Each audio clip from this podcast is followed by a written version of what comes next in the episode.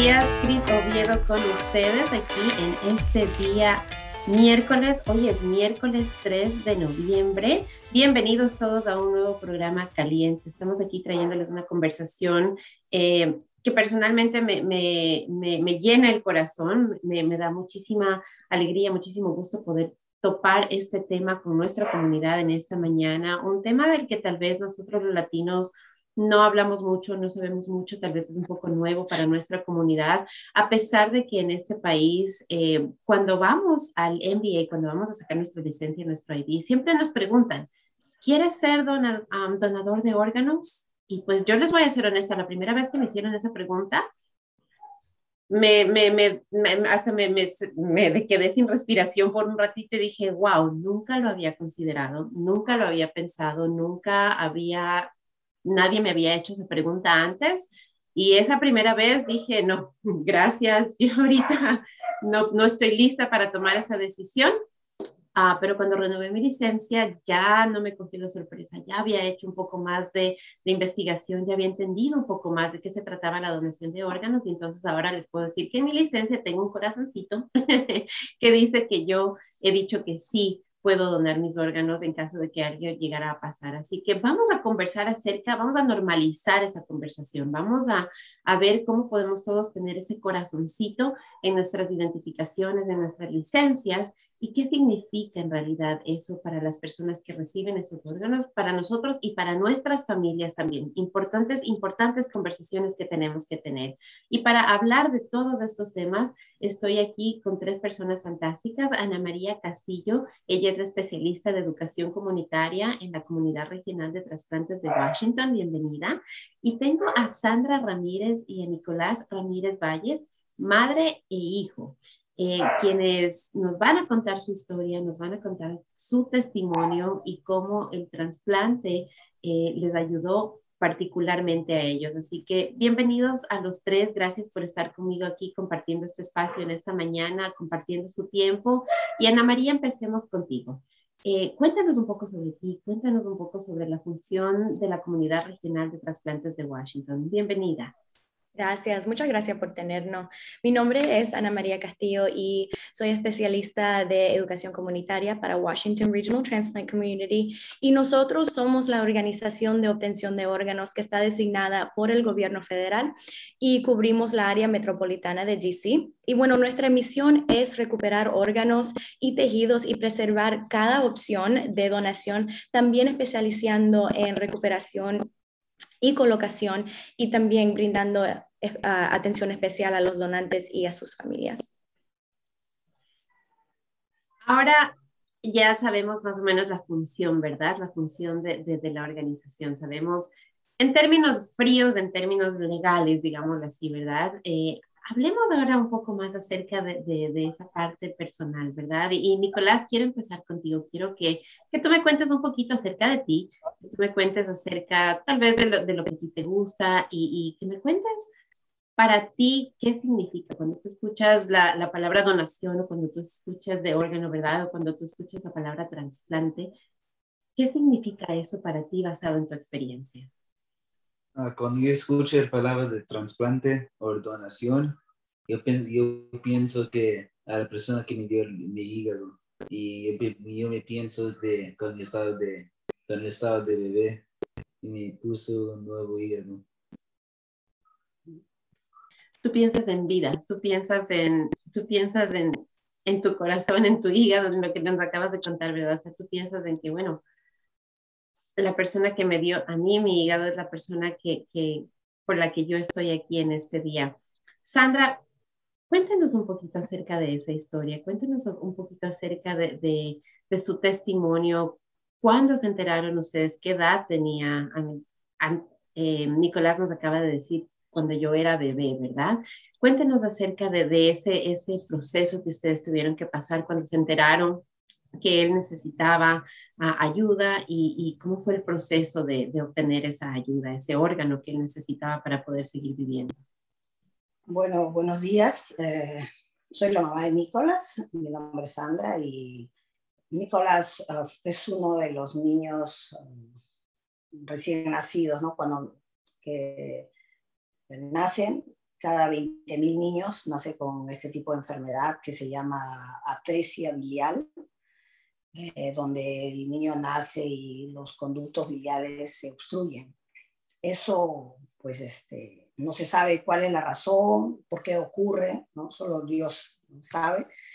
Entonces, este, él empezó a cambiar de color, ¿no? A ponerse amarillo y lo llevaron a hacerle sangre, estudios de sangre y todo. Y finalmente, después de muchos, muchos análisis, nos dijeron de que él tenía, había nacido con matricia biliar y que la primera cirugía era para desbloquear los ductos y ingresarlo a, una lista de espera por un órgano, porque es la única vía, ¿no?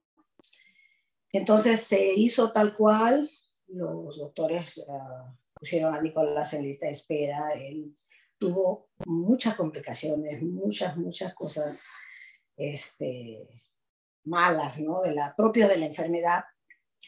Hasta los doctores me llegaron a decir que me prepare porque tal vez él va a morir en dos o tres días porque ya no hay, si no encuentran el hígado, el órgano pronto el donante, no había salida porque su salud estaba demasiado deteriorada, ¿no? Él tenía, él vomitaba sangre, era, no había, no había, este, tampoco por qué tenerlo en el hospital ya porque no había lo que se necesitaba, ¿no? Que era el donante. Entonces estuvimos esperando, gracias a Dios, pronto, este, ocurrió por su salud deteriorada, él pasó a ser el nuevo lista y llegó este, la llamada, ¿no? La tan ansiada llamada y te diré que es un sentimiento bastante contradictorio, ¿no? Porque por un lado tú quieres que ocurra, ¿no? Pero por otro lado también tú piensas en la otra parte, ¿no? En la decisión tan grande, en el dolor tan grande que lleva. Pero, como te digo, solo es cosa de Dios, ¿no? Solo Dios sabe. Bueno, nos llamaron, fuimos al hospital y todo salió bien desde que él tuvo su trasplante, cambió totalmente su vida, cambió totalmente, pararon los síntomas malos, la sangre, le cambió el color, fue dura, el, procedimiento fue duro durante el primer año, pero él siempre estuvo a cargo de sus ángeles, como yo le digo, sus doctores, y bien, bien, yo doy gracias a Dios de que hoy mi hijo esté aquí, sano, cumpliendo sus sueños. La semana pasada cumplió uno de ellos. Y estoy muy agradecida a Dios con la familia de, del donante. Estoy muy agradecida con ellos porque me regresaron la vida, ¿no? Porque cuando una persona, un familiar sufre, especialmente un niño, no solo sufre el niño o se enferma el niño, se enferma toda la familia.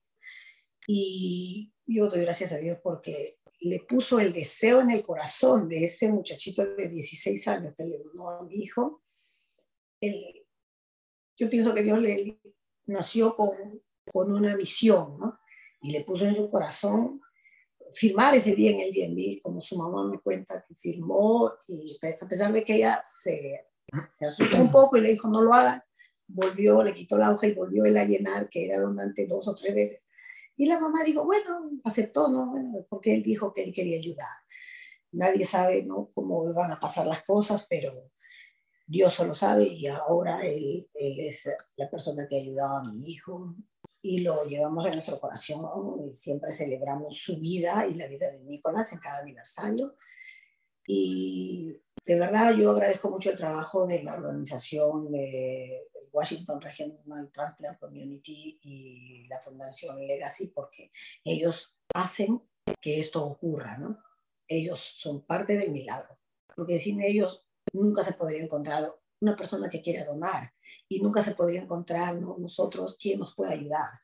Entonces esto es un, como digamos, es, es un milagro hecho por, por muchas personas que Dios usa ¿no? para, para poder estar aquí con mi hijo, saludable al 100%, por la gracia de Dios, por la gloria de Dios, y felices, contentos. Gracias, Sandra, por, por contarnos esa historia, su testimonio, con, con, con tanta apertura, con tanta honestidad. Eh, me, llena el corazón eh, y, quiero, quiero regresar a ese punto que, que, nos dicen, ¿no? Ese, esos sentimientos encontrados, ¿verdad? Porque, como nos acaba de decir, o sea, por un lado, claro, yo quiero ese órgano para mi hijo, yo quiero que, que mi hijo se salve, que esté saludable, que esté bien, pero el entender que eso quiere decir que alguien más falleció, que alguien más perdió su vida para que mi hijo pueda vivir, eh, es un proceso duro. Ana María, cuéntanos un poco justamente acerca de, la importancia de que las familias tengan esta conversación, porque Sandra más o menos nos, nos dio una idea de, de eso, ¿verdad? Y nos dijo, la mamá de este chico le decía, no lo hagas, no lo hagas, ¿verdad? Pero el chico decidió y él dijo, no, yo, yo quiero firmar, yo quiero ser donante de órganos.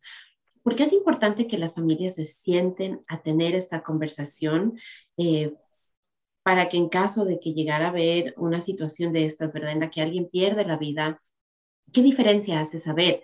Saber expresamente que la persona que, que, que falleció, que perdió su vida, quiere ser donante. Bueno, desafortunadamente las personas de nuestra comunidad no discutimos los cuidados después que fallecemos, también a, veces no discutimos nuestros deseos al final de la vida. Si su familia sabe que quiere ser un donante de órganos, ellos apoyarán a su decisión o si no, lo entenderán más. Ah, en el momento ah, de la muerte, permitiendo que usted deje un legado que durará para siempre. Es, es, un regalo, verdaderamente, como dijo Sandra, es un regalo de vida. Y si usted tiene esas conversaciones, su familia lo va a apoyar o si no, va a entender más por qué usted quiere hacer esta decisión. Otra cosa que nos contó, nos contó Sandra fue la lista. Ella dijo, entonces lo pusieron a, a, Nicolás en la lista, ¿verdad? Estamos hablando de una lista de cinco personas, estamos hablando de una lista de diez personas. Cuéntanos un poco acerca de esta lista.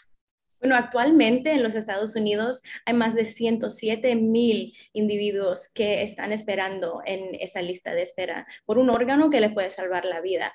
Y de este número, 22 mil ah, que están esperando un trasplante en los Estados Unidos son de la comunidad hispana. En la área metropolitana de DC hay más de 2.000 personas que están esperando por un órgano y también de este 2.000, 185 de estas personas son de la comunidad hispana hay, hay, una necesidad bien grande. Wow. Sandra, cuando ustedes estaban esperando ese órgano, por ejemplo, cuando ustedes estaban esperando estaban en esa lista de espera, em, podía ser cualquier órgano, o sea, era como quien dice, digamos, digamos que ustedes eran el número 10 en la lista, ¿verdad? Entonces, si iban entrando 10 órganos, entonces ustedes les llegaba el número 10, les tocaba a ustedes o es un proceso en el que se necesita que califique, se necesita que, que, el, que, el, que, el, órgano cumpla con ciertos requisitos para que pueda ser eh, elegible para poderle transferir a, a, Jonathan en este caso. Cuéntanos un poco acerca de ese proceso, porque claro, Ana María nos cuenta y nos dice, hay miles de personas, hay tantas personas latinas, eh, pero usted que lo vivió, Sandra, o sea, Cuéntenos del proceso en realidad desde el punto de vista de estar esperando y saber que está usted en esa lista y que hay tantas otras personas ahí con ustedes. mira, esto es todo un proceso, ¿no? Porque no solamente es que yo soy el número 20 y tienen que haber 20 donantes para que me toque, no. Esto tiene que ver mucho, primeramente, de la estabilidad del paciente, ¿no? puede estar como Nicolás que me decía no hay nada que hacer, necesita su órgano o él va a morir, pero estar en una condición estable, ¿no? También. También tiene que ver el donante, tiene que eh, match con este, el tipo de sangre, el tipo de, me imagino, células, de cosas médicas, ¿ya? pero lo que nos explicaba el doctor es que tiene que tener el mismo tipo de sangre, para poder este, ser compatible, tiene que ser más o menos el, el tamaño del órgano, ¿no?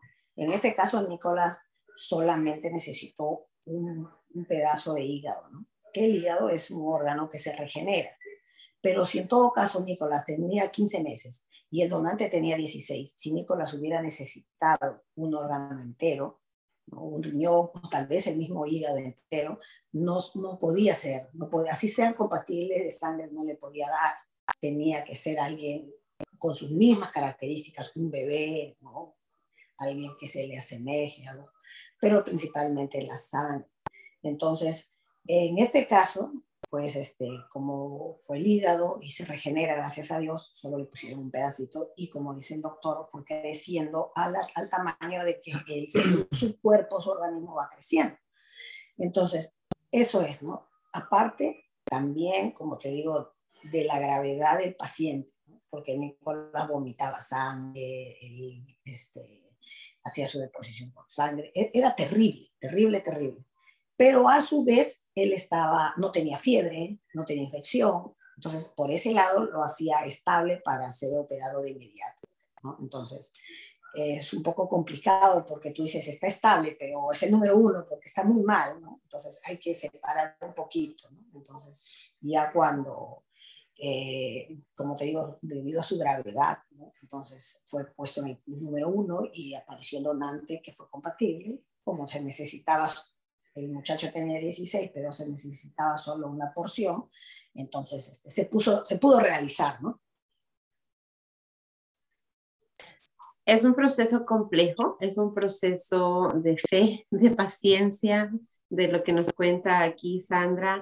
Eh, qué, duro, Sandra, en realidad como madre, yo me pongo en su lugar y digo, wow, tener ese, esa fortaleza de atravesar por ese proceso, de, de, de, entender todas estas cosas médicas, a la vez de, de tener esa, esa fe en realidad de decir, bueno, nos vamos a poner en la lista, vamos a dejar que el proceso pase.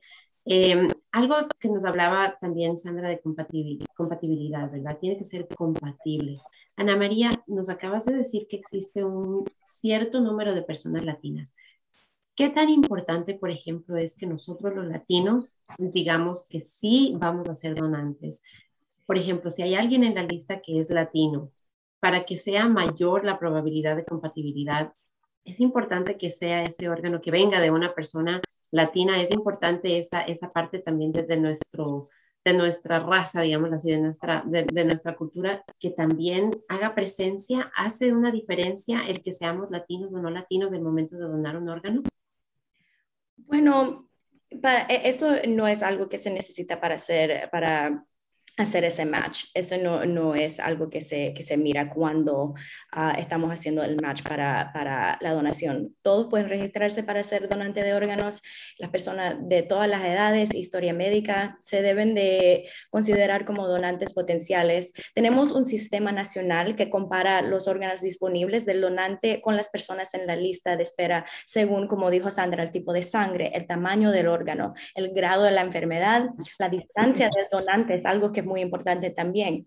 Si estamos hablando de tejidos, el tipo de tejido y también el tiempo que ha estado en la lista. La raza no tiene mucho que ver cuando hacemos el match.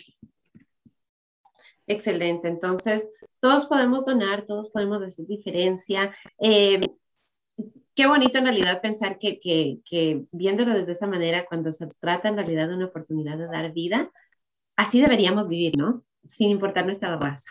no importa nuestra raza, todos somos, todos estamos conectados, todos podemos ayudarnos, todos podemos, podemos darnos vida. Me encantaría que esto lo podamos traducir hacia todas las cosas y todas las circunstancias de la vida, porque creo que sería un mundo mucho mejor si es que en realidad fuéramos así. Miles de personas en la lista, se necesitan muchos órganos. Eh, más o menos hemos dicho, bueno, cuando ustedes van y se registran en el, en el DMV ahí para su, su licencia, para su ID, ¿qué otras maneras hay, eh, Ana María, para registrarse? Alguien que nos está escuchando está viendo tal vez este programa y dice, me gustaría, me gustaría que mis órganos sigan dando vida.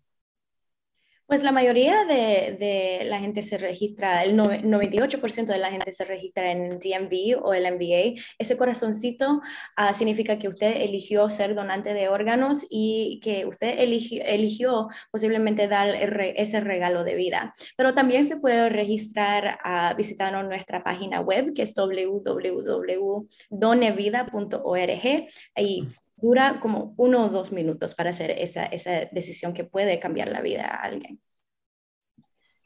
hablemos ahora acerca de la conversación que tiene que pasar en familia. Sandra, entre ustedes, ustedes, esta, esta, esta experiencia que han tenido, ¿han tenido ustedes más conversaciones, por ejemplo, acerca de cuando yo me llegue mi hora, yo voy a donar? Eh, por ejemplo, con Jonathan también. Eh, ¿han, tenido esa conversación en familia y, y, cómo es esa conversación, verdad, entre ustedes? Ustedes que ya lo han experimentado como receptores de una donación. Bueno, desde el inicio, ¿no? Desde cuando uno se entera que un familiar necesita un órgano, uno ya se concientiza, ¿no? Sabe lo que significa, ¿no? Entonces, este, nosotros uh, nos hicimos uh, miembros, por así decirlo, voluntarios de la organización, ¿no? Porque es lo mínimo que nosotros podemos hacer, ¿no? Tratar de que otra persona reciba lo que nosotros recibimos, ¿no? El gran regalo, ¿no?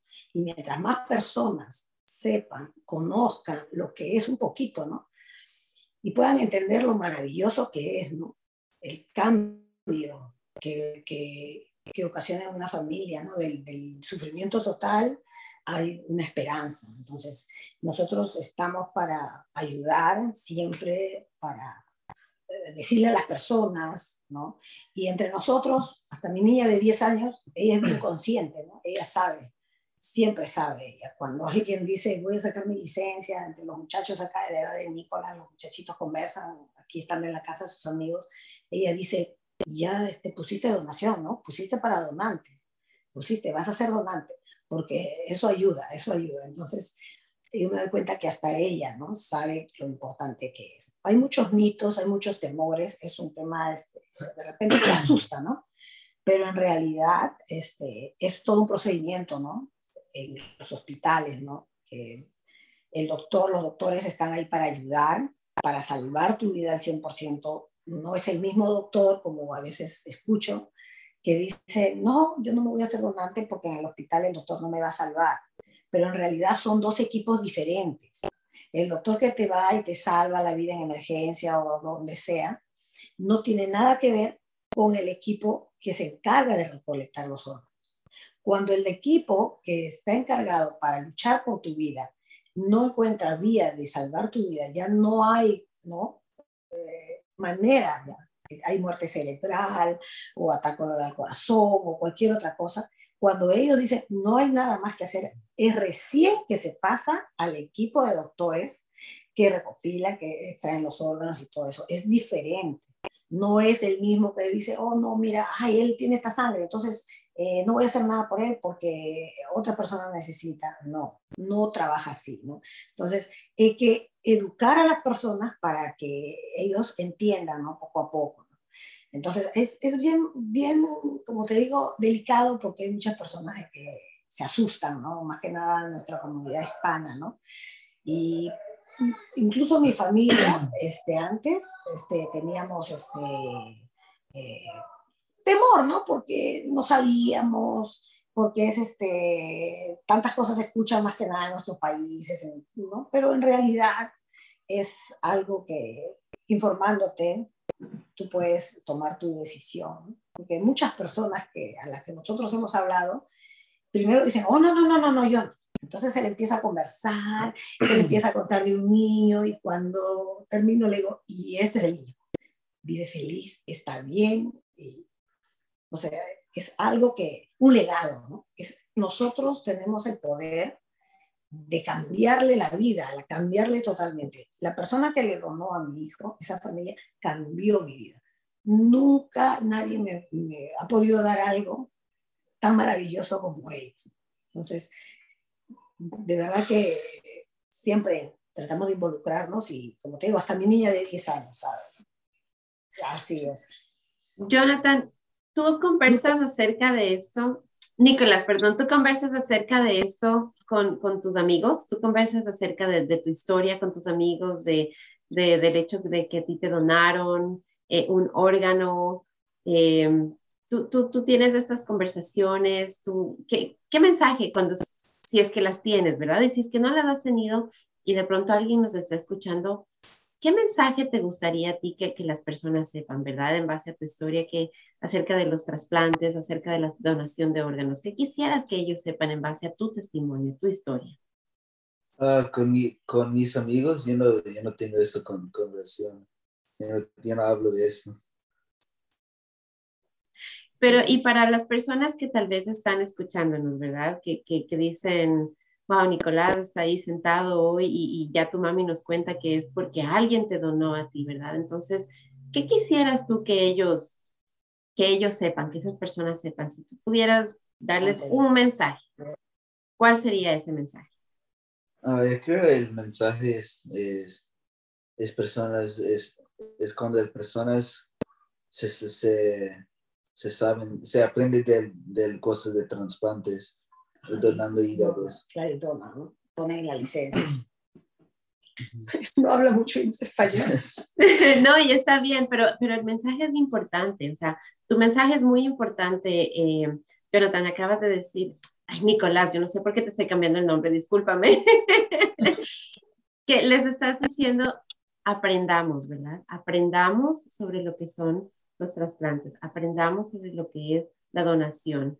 Eh, es, es, un mensaje muy importante porque como nos decía Sandra, es ese miedo, es ese no saber, es ese, esos mitos, esos, esas cosas que escuchamos, las historias, escuchamos las historias malas, ¿verdad? Pero no, no escuchamos muy seguido las historias como la tuya, en la que tenemos aquí a un joven eh, que está saludable, que tiene aspiraciones. Cuéntanos ¿Cuáles, ¿Cuáles son tus aspiraciones? ¿Qué quieres ser tú? ¿Cuál es, cuál es tu sueño? Uh, mi sueño es, mi sueño es, no sé, no sé. ¿Qué quieres ser? ¿No, ¿No, has pensado qué quieres ser todavía? No, yo no sé todavía. Todavía no sabes. ¿Qué te gusta hacer ahorita? Uh, ahorita me gusta hacer me gusta ir, yo, me gusta ir afuera con mis amigos y me gustan los perros. Le gustan mucho los animales. Perfecto, tal vez tenemos un veterinario aquí, ¿verdad? Tal vez oh, tenemos a una persona que, que, que va a ser un, qué sé yo, me dijiste que te gusta estar con tus amigos, entonces puedes trabajar con la comunidad, tal vez, tal vez vas a hacer algo así como Ana María, ¿verdad? Trabajando con nuestra comunidad, conectando con personas te gustan los animales, veterinario pues tal vez otra de las carreras que puede ser, eh, tantas opciones. Y todo esto gracias a esa donación, todo esto gracias a esa familia. Sandra, ¿ustedes han conversado alguna vez con, con, con la familia? ¿Ustedes han, han hablado, han tenido eh, oportunidad de relacionarse con ellos y escuchar su lado de la historia? Sí, cuando Nicolás tenía 10 años ya él preguntaba, ¿no? Eh, como siempre estamos relacionados con la organización, pues él ve historias, escuchaba.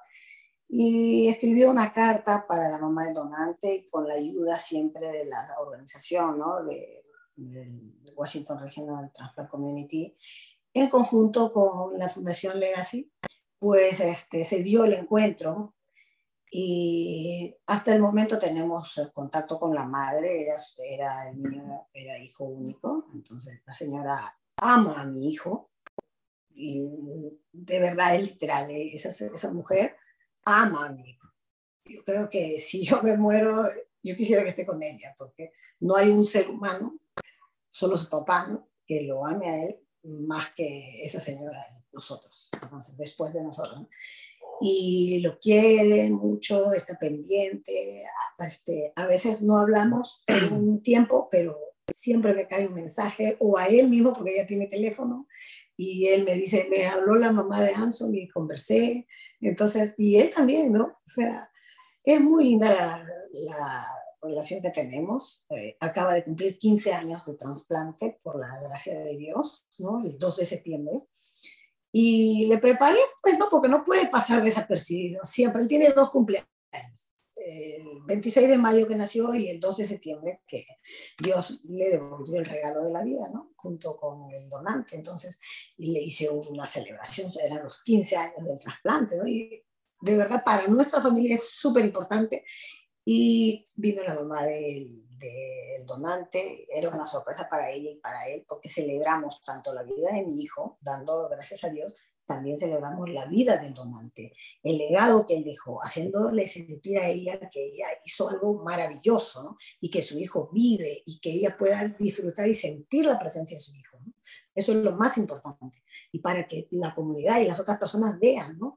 Que tal vez tienes el dolor en tu corazón, ¿no? De perder un ser humano, una familia, pero tienes el consuelo, ¿no? Porque esa mujer que no tiene más hijos, tiene el consuelo de ver a él y le dice, hey, mi, mi niño, mi niño, le dice, tú lo ves a ellos, ella lo acuesta, cuando va a su casa lo acuesta en su sofá, lo cubre, y le trae la limonadita hasta donde él está, ella como si fuera su hija. O sea, es algo que a mí me encanta porque yo veo que esa mujer es feliz. ¿no? Eh, entonces, eh, todo esto es algo, un gran proceso, un gran trabajo, ¿no? Y estos son los resultados. Y tal vez Ana María ni muchas otras personas que estuvieron antes que ella puedan ver ahora, ¿no? Pero en realidad ocurre. O sea, ellos hacen que los milagros ocurran. ¿no? Entonces, seguimos adelante, que no nos cansemos de llevar el mensaje, de, de decir, mira, tiene que ser un anterior finalmente nadie tiene la vida comprada. Yo escuchaba lo del trasplante muy lejos de mí, lejos, o sea, por ahí en la televisión, oh, hay un trasplante, o sea, wow, pero hasta ahí. Pero ahora, si alguien me dice algo, es algo como que rapidito, o sea, yo volteo quién, él, y me trato siempre de acercar a la familia, de hablarle, de darle esperanza, primeramente, ¿no? Paz y, y decirle que no está sola, ¿no? Y que hay esperanza y hay que seguir luchando. Todo esto se cuenta en cinco minutos, cuatro minutos. Pero te lo digo que el proceso ha sido largo y de mucho sufrimiento. Ana María, es, es, es una historia, como bien dijo Sandra en un principio, de mucho sentimiento, de mucho sentimiento porque estás, estás por un lado el dolor de haber perdido tal vez una familia a un ser querido la felicidad de, de, de, terminar ese sufrimiento y, y, de recibir ese órgano y como, como nos acaba de decir Sandra, ese segundo, ese renacer, ¿verdad? Esa segunda oportunidad, ese segundo cumpleaños.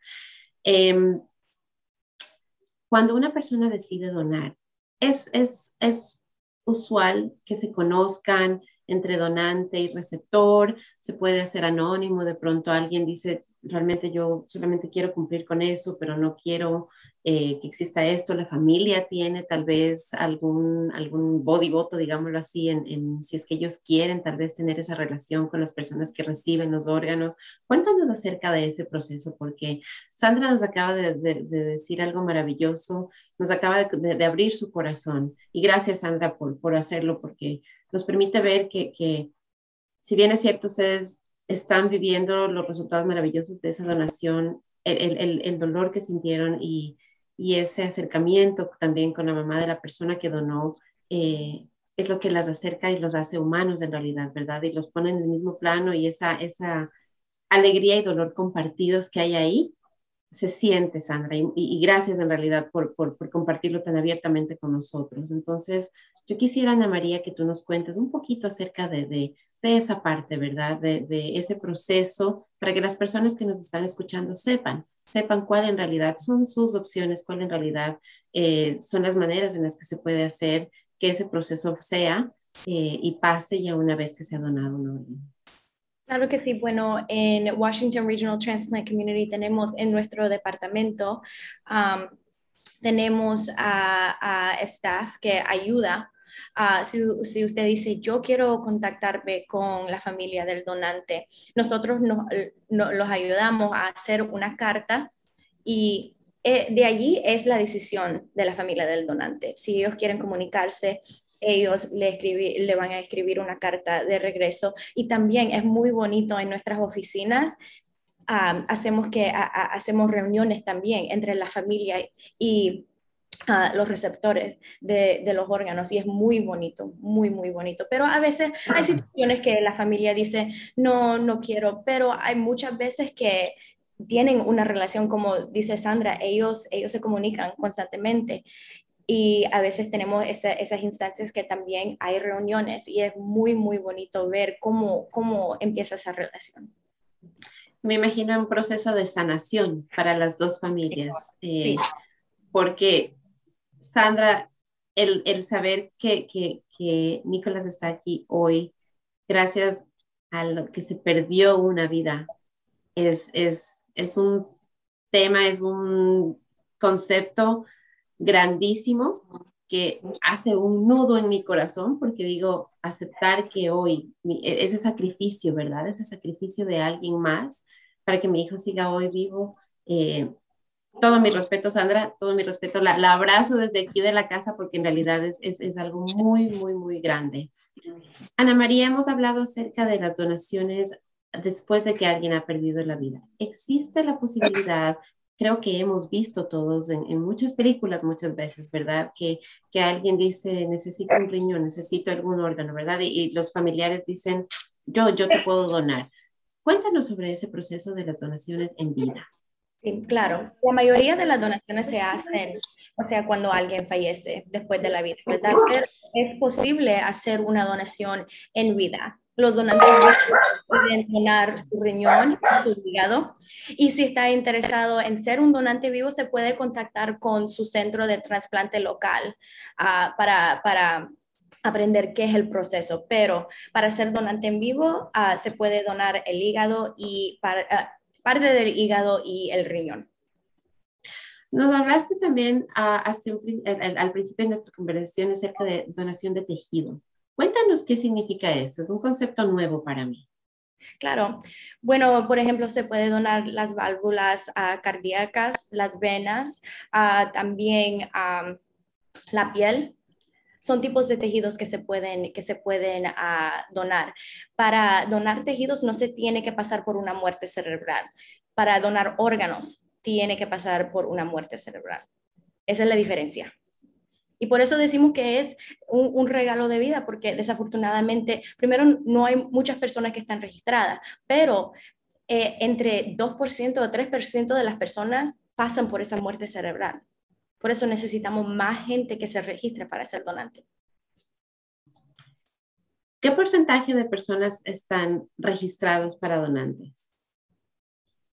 Bueno, e, ese número no lo tenemos para este año, pero se puede decir que 22 mil de la gente que está en la lista son de origen hispanos. Y es muy importante saber que en nuestra comunidad hay, hay una gran necesidad por, por, por, ese regalo de vida. Claro que sí. Em, cuéntenos ahora un poquito acerca de el, el, el, cuando una persona va al doctor, ¿verdad? Cuando, como Sandra, que Sandra nos dice, o sea, que yo le llevé a mi hijo, le hicieron muchas pruebas, pasamos por todo ese proceso, cuando finalmente el doctor me dijo, no, lo que necesitamos es, es un trasplante. Eh, ustedes, los doctores, directamente ponen a las personas en la lista, las personas tienen que encargarse de conseguir, por ejemplo, una organización con quien trabajar o es un proceso que ya está totalmente diseñado y que los doctores prácticamente son los que lo facilitan. Bueno, son los doctores que lo facilitan, pero usted Usted puede estar registrado para ser donante de órganos y nuestro, nuestro equipo de trasplante va al hospital y hace evaluaciones para ver si eh, el individuo puede ser donante. Pero el doctor va a ver que usted está registrado para ser donante. Si usted no está registrado, de allí uh, los doctores hablan con la familia y ellos ayudan a hacer la decisión pero es un proceso que todos los doctores los conocen y tenemos ese, ese, uh, ese sistema uh, donde pueden ver su nombre y, dice que usted es un donante registrado. Entonces, hoy aprendimos acerca de, de, lo que es este regalo de vida, ¿verdad? Sandra y Nicolás nos contaron su historia, nos, estamos viendo el, el, resultado maravilloso, ¿verdad? De, lo que una donación puede hacer ahí eh, con Nicolás, como él está hoy, eh, disfrutando con su mamá, con su perrito. Sandra nos contó de esa historia fantástica que hay, esa conexión que existe con la mamá del chico que donó su órgano, ¿verdad? Que perdió su vida, pero donó su órgano. La decisión valiente que él tomó cuando fue ahí al, al DMV y dijo, sí, yo quiero, en, en, su licencia dijo, yo quiero ese corazoncito, yo quiero dar vida en caso de que yo llegara a perder la mía. Hemos escuchado acerca de eso, hoy hemos aprendido juntos lo que eso significa. Hemos aprendido también que existen donaciones, existen casos en los que podemos donar en vida. Eh, hay procesos, hay, hay yo sé, estoy segura que tienen más preguntas, tal vez, yo estoy segura que, que no hemos borrado todos los miedos, ¿verdad? Porque, como les dije en un principio y lo admití, aquí es la primera vez que a mí me presentaron ese concepto cuando yo fui a sacar mi licencia, se me heló la sangre y dije, porque no queremos pensar en la muerte, no, no, no nos gusta pensar en la muerte, no, no nos gusta hablar de eso.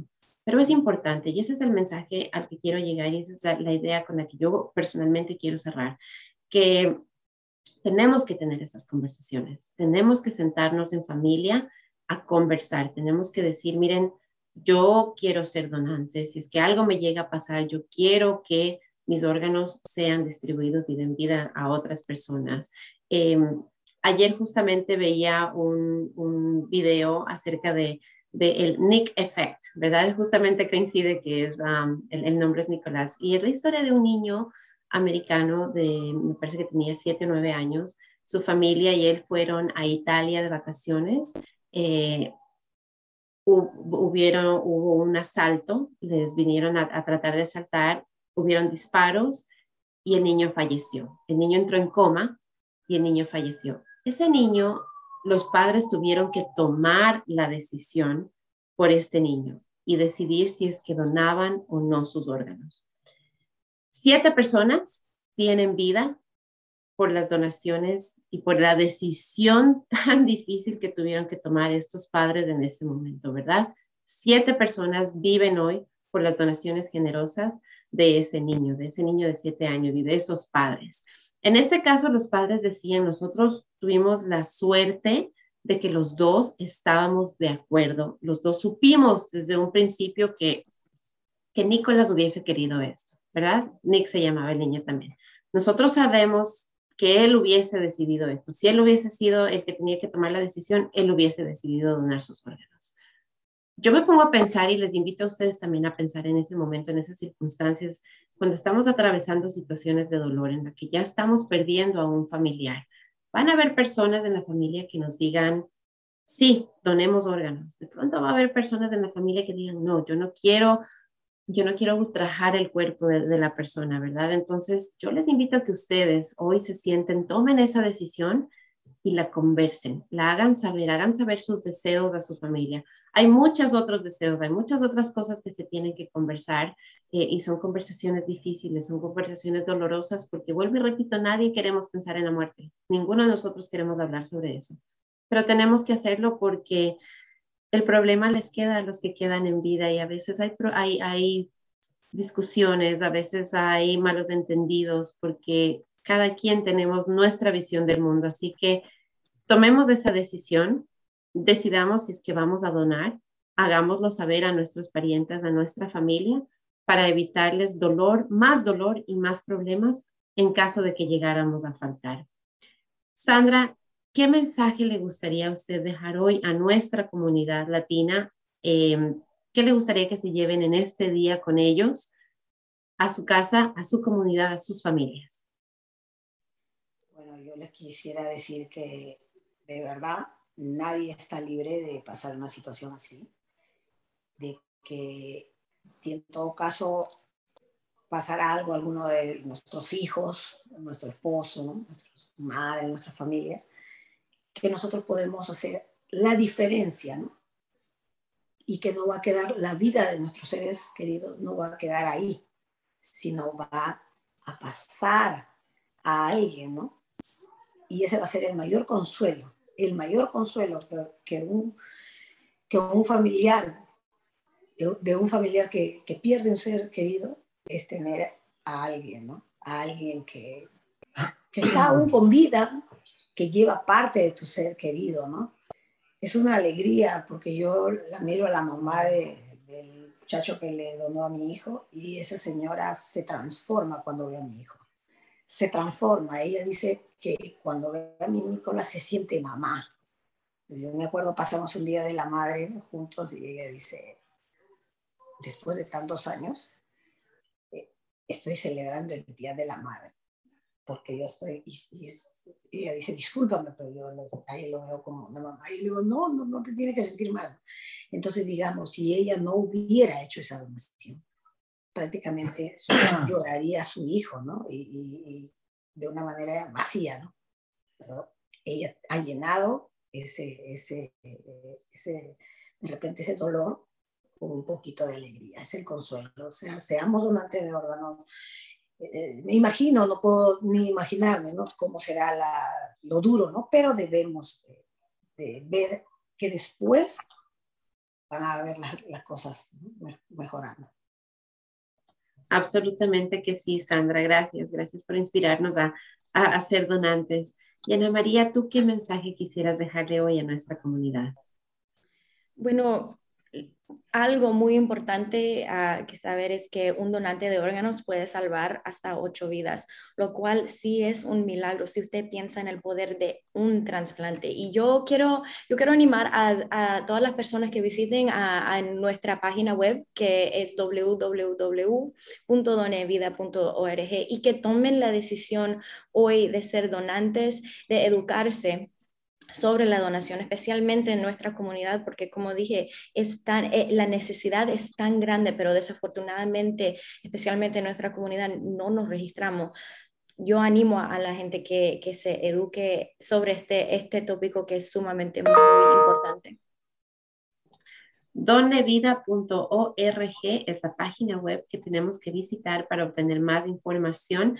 Ah, ahí es donde ustedes van a poder leer acerca de esto. Ana María, si es que alguien quisiera un número de teléfono, tal vez si alguien quiere conversar con ustedes, ¿cuál es el mejor número donde se pueden conectar?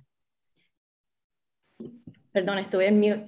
Uh, es 1866 Done Vida.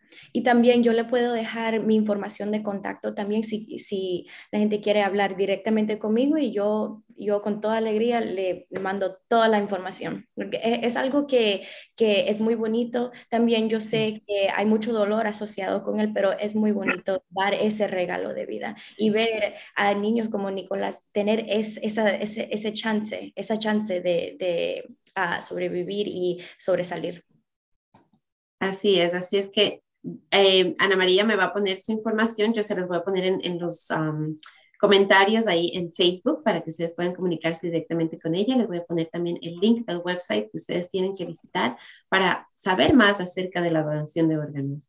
No les estamos pidiendo hoy que hagan la decisión necesariamente, pero sí les estamos pidiendo que empiecen a pensar acerca de esto. Como dijo Nicolás, el mejor mensaje creo que fue el que nos dio Nicolás empecemos a aprender, ¿verdad? Empecemos a, tener un poco de curiosidad acerca de qué significa en realidad esto de donar órganos, de trasplantes, cómo es ese proceso, eh, qué pasa en eso. Sandra más o menos nos dio una idea, ¿verdad? O sea, nos dijo, es un equipo aparte, es un equipo especializado específicamente en esto. Entonces, empecemos a hacer esas preguntas, empecemos a investigar, como nos dijo Nicolás más temprano en nuestra conversación, empecemos a pensar, a conversar en esto, a, conversar acerca de esto para tomar una decisión y animémonos, como nos decía Ana María y como nos dijo Sandra también, animémonos a tener ese corazoncito en nuestra licencia, a donar órganos y a regalar vida.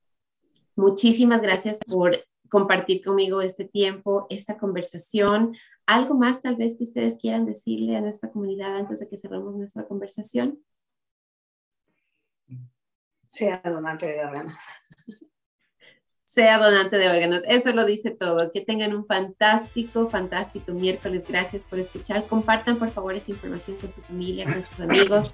Son cosas importantes que tenemos que como comunidad empezar a conversar, empezar a educarnos y tomar buenas decisiones. Que tengan un lindo día y hasta la próxima.